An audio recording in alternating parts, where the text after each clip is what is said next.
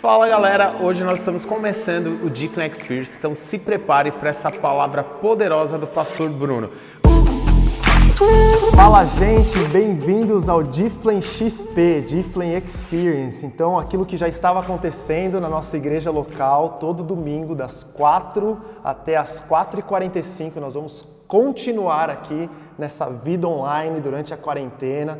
E eu queria incentivar você que é líder de alguma forma, não somente líder de life, mas você que lidera talvez dentro da sua empresa, você que lidera na sua família, você que é pai, você que é mãe, você que quer cumprir o ID e fazer discípulos que Jesus comissionou a todos nós, aos seus discípulos e a todos nós. Eu queria que você aproveitasse para compartilhar esse link, porque nós queremos aqui, em forma, em forma talvez de pílulas, é, passo a passo, poder ajudar você, equipar você é, com algumas ferramentas poderosas para que a gente possa é, fazer algo que Deus tem falado comigo muito forte que é mudar a nossa cultura.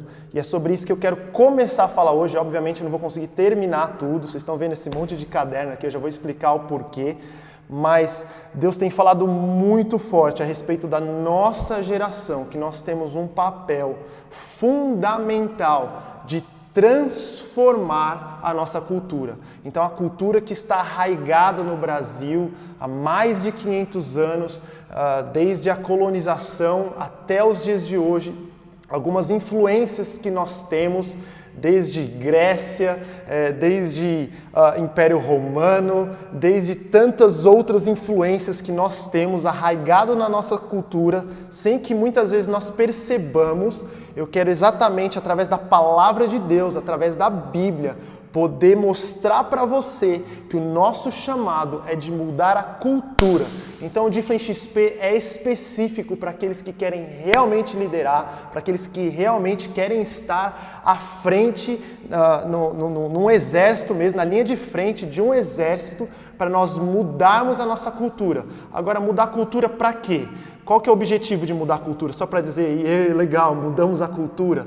Não é esse o objetivo. O nosso objetivo é transformar a nossa cultura para que o reino dos céus seja estabelecido aqui na terra, através de mim e de você. Eu creio que a igreja de Cristo tem um papel de transformação de imoralidade, de pecado, aquilo que está errado. Senhor, que venha o teu reino, seja estabelecido aqui na terra, assim como é feito aí nos céus. Tudo isso que eu falar, é, eu quero te desafiar através da palavra, minha Bíblia nova aqui que eu ganhei do Pastor Du. Se você precisa de uma Bíblia nova, pede lá para o Pastor Du.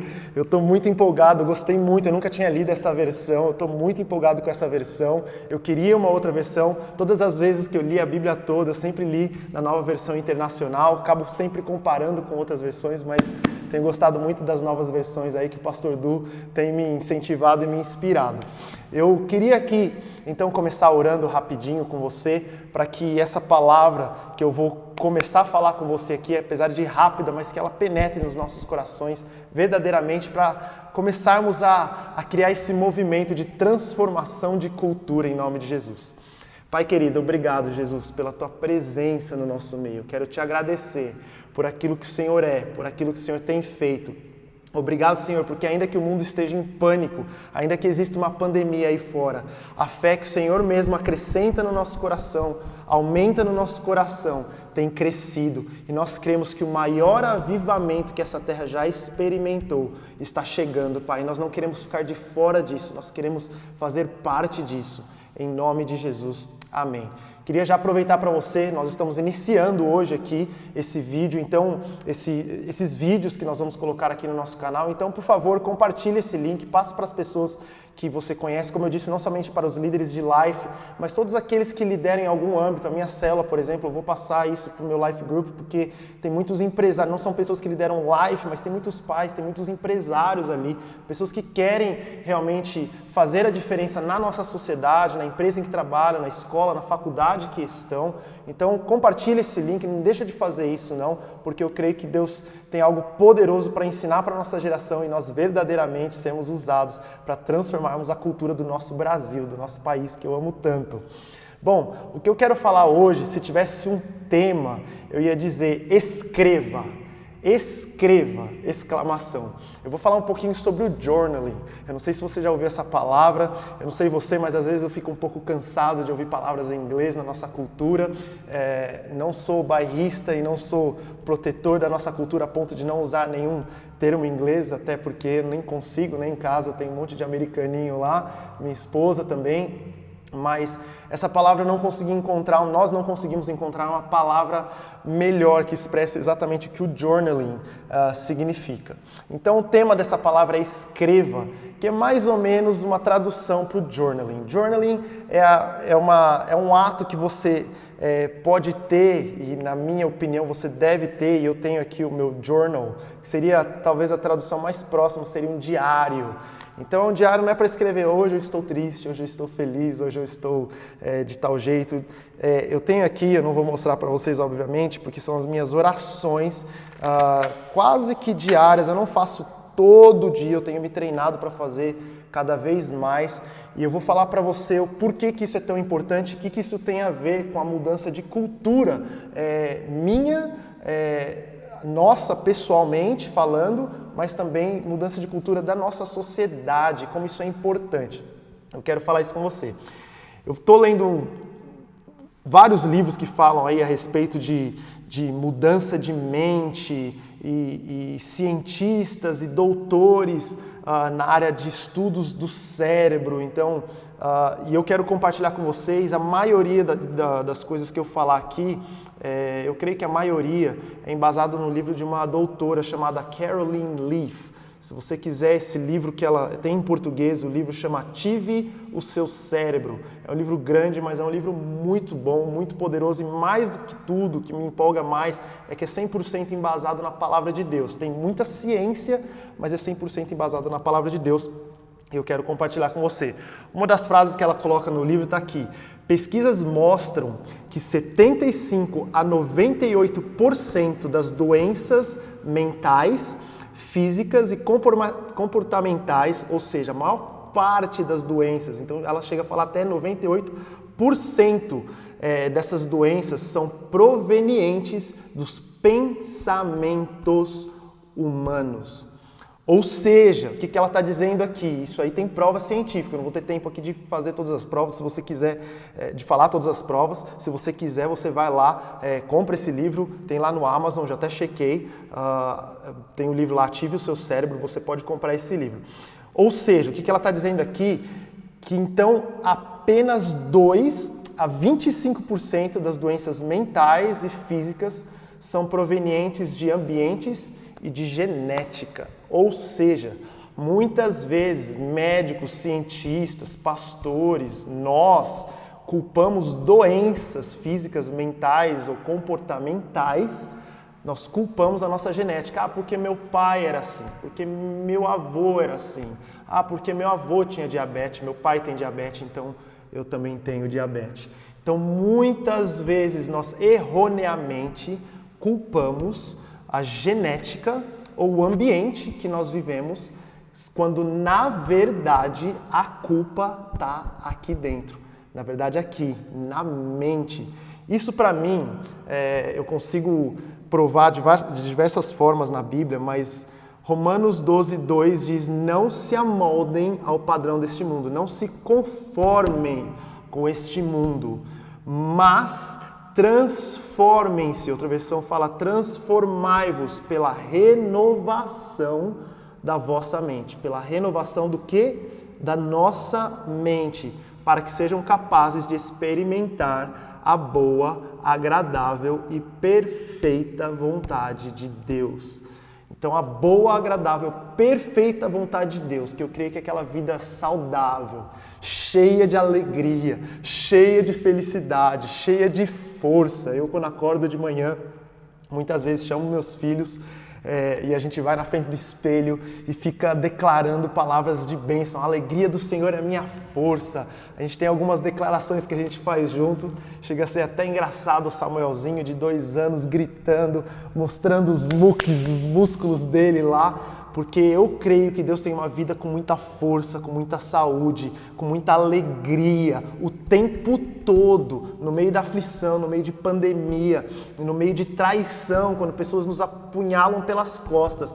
Eu creio profundamente que é possível nós nos mantermos fortes, alegres e, como a Bíblia mesmo diz lá em Efésios 6, inabaláveis. Eu creio que Deus está formando a nossa mente de tal forma para que nós sejamos inabaláveis.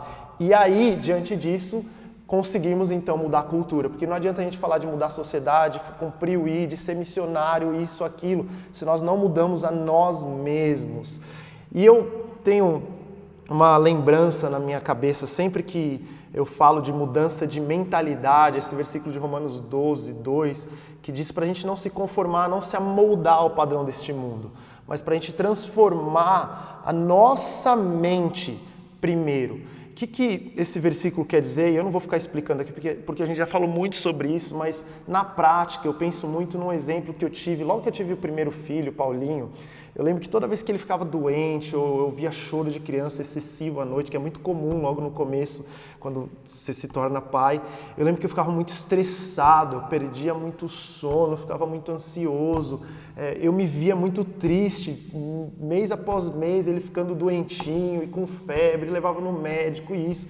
Eu ficava muito chateado, mas me abalava demais, demais. E aí, como se não bastasse, eu tive o segundo filho. Estava morando no Japão, a gente estava como missionário no Japão, tive o segundo filho. E aí a história se repetindo, agora não só com um filho, com dois filhos. E aí a maior, a maior mentira que me pregaram falaram, Bruno, se você já tem dois filhos, teu terceiro filho não faz diferença nenhuma. E aí o Brunão vai lá e tem o terceiro filho.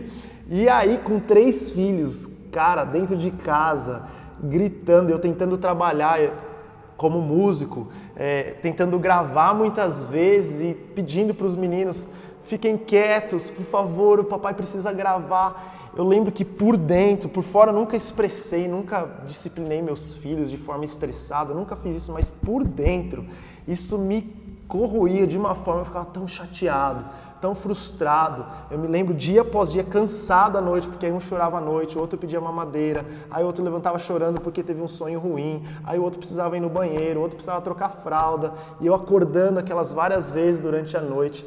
Eu principalmente quando eles começavam a brigar ou, ou, até brincando, gritar e correndo, vizinho reclamando, segura o filho de vocês, e aquilo me estressava tanto, tanto que eu comecei olhar para mim mesmo e falar, cara, filho é bênção de Deus. Eu sempre vi assim. Só que em alguns momentos eu me via um pouco estressado demais.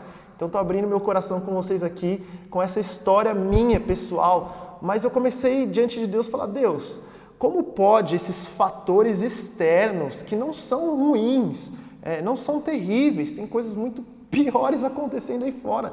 Mas como pode me afetar tanto internamente? Como pode a minha mente ficar tão estressada, tão, tão assim, ansiosa com essas questões todas? E, e, e filhos são bênçãos. Eu começava a declarar aquelas promessas de Deus e ver a alegria que eu tinha com os meus filhos, que tenho até hoje. Eu fiquei, comecei a pensar, cara, eu estou errado eu estou errado, eu preciso transformar minha mente. E aí eu comecei a treinar, porque aí eu lembro que o gatilho era quando eles começavam a brigar. E aí eu comecei a me autodiagnosticar, quando eles começavam a brigar, um chorava, o outro gritava e o outro estava correndo, brincando. Eu comecei a me autodiagnosticar e ver que o gatilho, sempre que eles brigavam, por dentro eu começava a ficar, não acredito que eles estão brigando, não acredito que eu já falei tantas vezes, eu já disciplinei meus filhos, já ensinei meus filhos, não acredito que eles estão brigando de novo.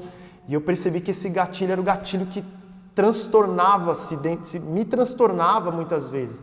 E eu comecei a fazer o seguinte: todas as vezes que isso acontecia, eu começava a dar risada. Eu, eu ria mesmo, eu para mim mesmo eu sorria e agradecia a Deus. Deus, obrigado pela saúde que o Senhor dá para os meus filhos. Obrigado pela alegria que o Senhor dá para os meus filhos. Obrigado pelos meus três filhos barulhentos.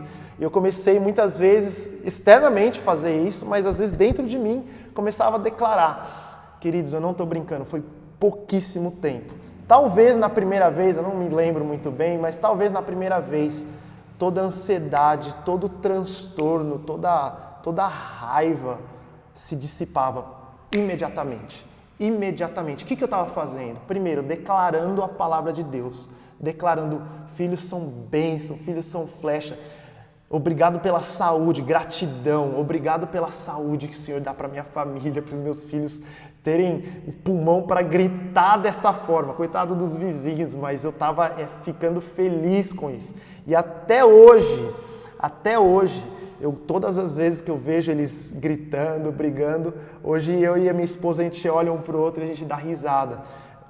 Porque eu transformei a minha mente. É um exemplo simples é, demais, mas qual é o gatilho que tem feito você ficar triste? Tem feito você desistir, talvez, de liderar, ou fazer você dizer, cara, liderar um life group, eu nunca vou liderar. Ser um empresário de bem-sucedido, influente, eu nunca vou fazer. Quais são os gatilhos que proporcionam isso para você? Porque eu te garanto uma coisa: muito dificilmente o ambiente que você cresceu, por mais difícil que seja, ou a sua genética vai te evitar de cumprir o propósito de Deus. Porque se sua mente estiver focada naquilo que Deus criou você para fazer, você vai cumprir o propósito de Deus. Quer o diabo queira ou não, você vai cumprir o propósito de Deus. E aqui eu queria, a gente falou aqui no Different XP, a gente vai dar várias ferramentas para você poder é, usar no seu dia a dia e ser um líder melhor, ser uma pessoa melhor. E aqui não vai dar tempo de falar tudo hoje, como eu já disse, mas ah, uma das ferramentas poderosas para você deixar um legado Olha que interessante, um legado para as próximas gerações. A Bíblia fala de deixarmos aí a herança, de deixarmos realmente um legado para para as gerações seguintes. Eu creio profundamente nisso, eu oro para que isso aconteça em relação à minha família. Então, para você deixar um legado, para você ter um alto nível de disciplina. E se você pegar a biografia de cristãos e não cristãos que foram bem-sucedidos em qualquer área da vida, uma das coisas que você vai ver, o cara não foi bem-sucedido porque ele ganhou Big Brother Brasil, ele é bem-sucedido porque ele é disciplinado. É disciplinado. Uma terceira coisa aqui, o desenvolvimento cognitivo, ou seja, a, a renovação da mente, um, uma disciplina da mente, você ser capaz de controlar sua mente. Como eu disse, o mundo em pandemia, você conseguir se manter feliz e não somente feliz, saudável emocionalmente e fisicamente. Isso é possível e é provado pela palavra de Deus e pela ciência. Então, a cura mental, a cura física, a força física, inclusive mental também, e a inteligência, o desenvolvimento pessoal, essa ferramenta que eu vou falar aqui para vocês, ajuda em todas essas áreas. Qual que é a ferramenta? E é o título dessa palavra?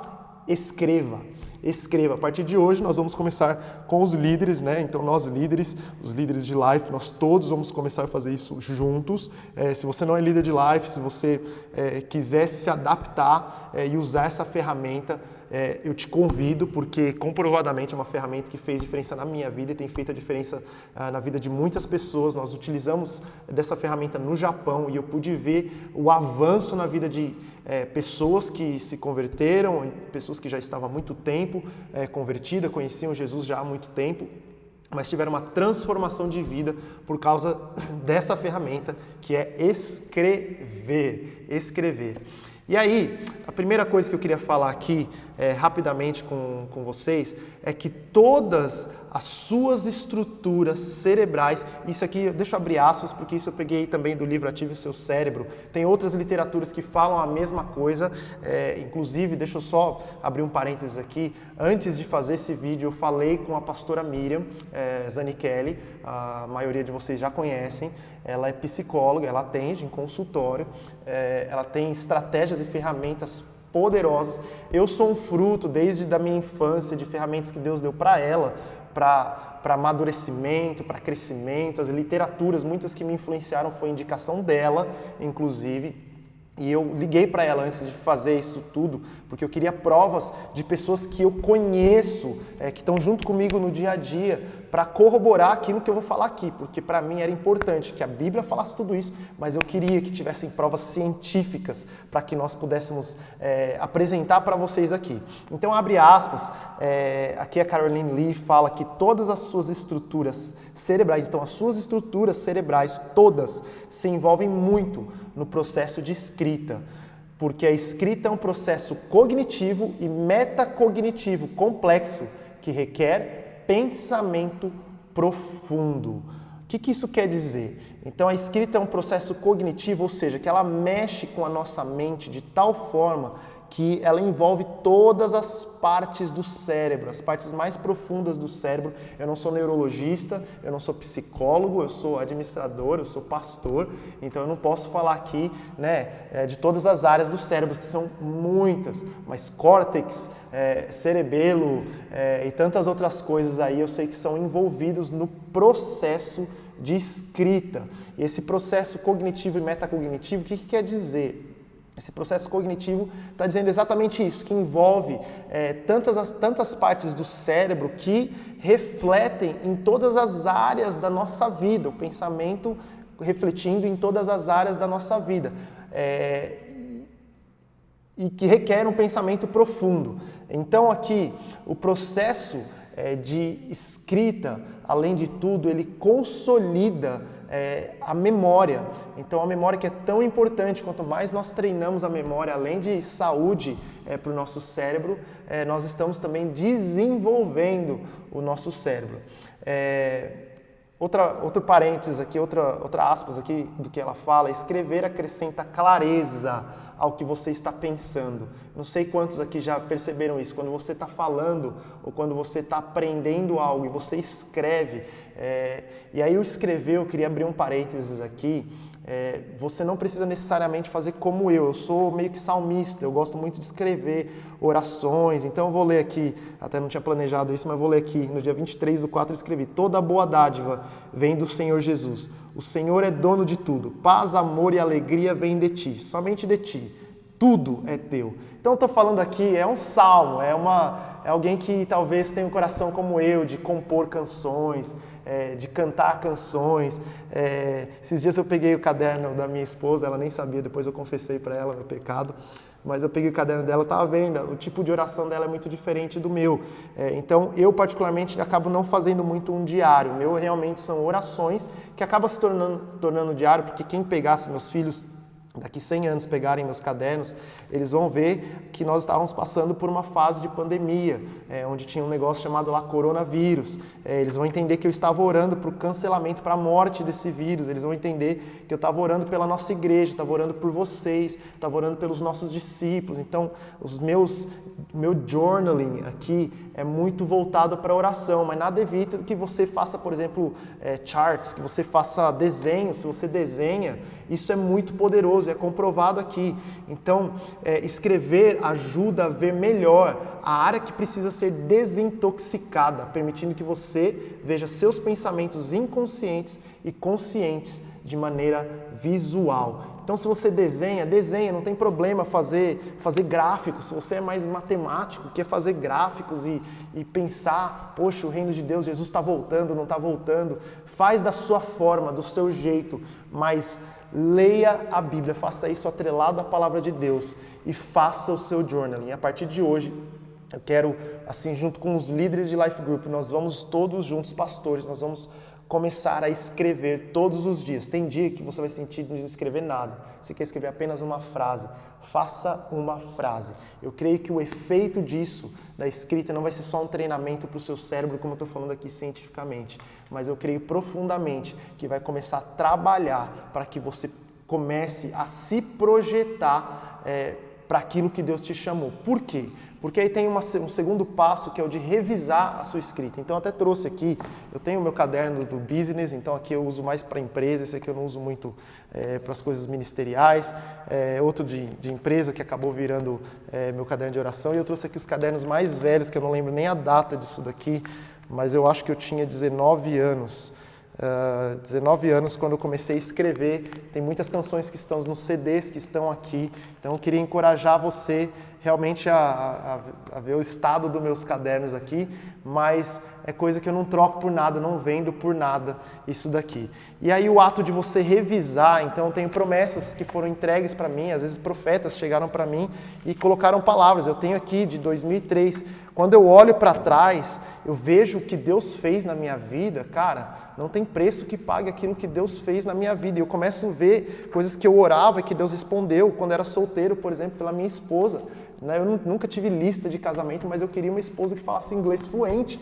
E Deus me deu a esposa que eu tenho, que não tem só essa característica, tem muitas outras mas Deus respondeu é, minuciosamente todas as orações. Então, o ato de revisar, ele além de treinar a sua memória, ele mostra o quanto você caminhou diante de Deus, o quão disciplinado você tem se tornado. Isso te ajuda a se tornar mais disciplinado. Queridos, isso psicólogos, psiquiatras comprovadamente têm usado esse diário, o journaling, para tratar ansiedade, para tratar depressão. Queridos, quanto mais nós líderes, eu quero muito que você seja capaz de deixar um legado para os seus filhos. Talvez esse corpo aqui, talvez não, esse corpo aqui não vai estar aqui, mas isso aqui pode perdurar anos, isso aqui pode ser até digitalizado depois, eu posso deixar como legado para as próximas gerações. Você pega as cartas de Paulo, porque Paulo é o cara hoje, porque ele decidiu escrever. Você pega Davi, Salomão, eu poderia pegar vários aqui, mas qual é o legado que esses caras deixaram? O journaling deles. Eu queria aqui encorajar a partir de hoje a você realmente não só fazer o journaling, mas voltar, revisar aquilo que, aquilo que Deus é, tem colocado no teu coração. Leia a palavra, baseie o seu journaling inicialmente. A gente vai falar mais como fazer no dia a dia, mas se baseie na palavra de Deus. Leia a palavra de Deus todos os dias e logo após isso, sinta-se à vontade para escrever é, no seu journaling. É, para terminar aqui, eu queria ler uma frase de Eric Kandel. Ele é um neuropsiquiatra, ganhador do Prêmio Nobel, é, pelo trabalho que ele fez é, relacionado à memória. E ele mostra como os nossos pensamentos e até nossa imaginação ficam escondidos no, no, do nosso DNA e podem ativar certos genes e desativá-los, alterando a estrutura de sistema dos neurônios no cérebro. Assim, quando pensamos e imaginamos, mudamos a estrutura e a função do nosso cérebro. Ou seja, quando nós pensamos, quando nós imaginamos, eu queria terminar aqui falando isso, a pastora Miriam, inclusive, me pediu é, para eu falar isso para vocês, que é uma coisa que eu faço também. Vocês viram aqui, eu li um pouquinho do meu journaling, está é, tá muito atrelado à minha emoção, ao sentimento, ao sentimento que eu tenho no dia. Faça isso. Você pega o livro de Lamentações, por exemplo, o nome já diz Lamentações, quantos lamentos tem ali. O, o Jeremias é, era um homem de Deus e, e, deixou assim um legado incrível. Mas você pega ali ele abrindo o coração dele, próprio Davi, dizendo: Os ossos que esmagaste exultarão. Oh Deus, onde está o De onde virá o meu socorro? É, são tantas coisas ali, lamentos e choros. Não tem problema, escreva isso também. Isso é saudável para você. Isso vai fazer com que você se determine, se discipline a uma vida de oração é, mais eficaz, porque a, a, as distrações, quando você talvez tenta tirar um tempo com Deus, às vezes, às vezes, eu falo por mim, tenta tirar a gente do foco. À medida que você escreve, você está colocando a tua disciplina, o teu coração focado. Senhor, o Senhor é a coisa mais importante que eu tenho. E além de todos os outros benefícios que eu não consegui citar aqui, porque eu vou terminar aqui, mas todos os outros benefícios que o journaling tem. Então, a partir de hoje, journaling. Nós todos vamos começar a fazer isso, trabalhar isso. Se você quiser compartilhar com seus amigos, nós vamos dar mais algumas ferramentas relacionadas a isso e outras ferramentas que vão ajudar vocês, líderes, a liderarem de uma forma mais eficiente. Deus abençoe, espero que isso tenha ajudado vocês. Um beijo, tchau, tchau.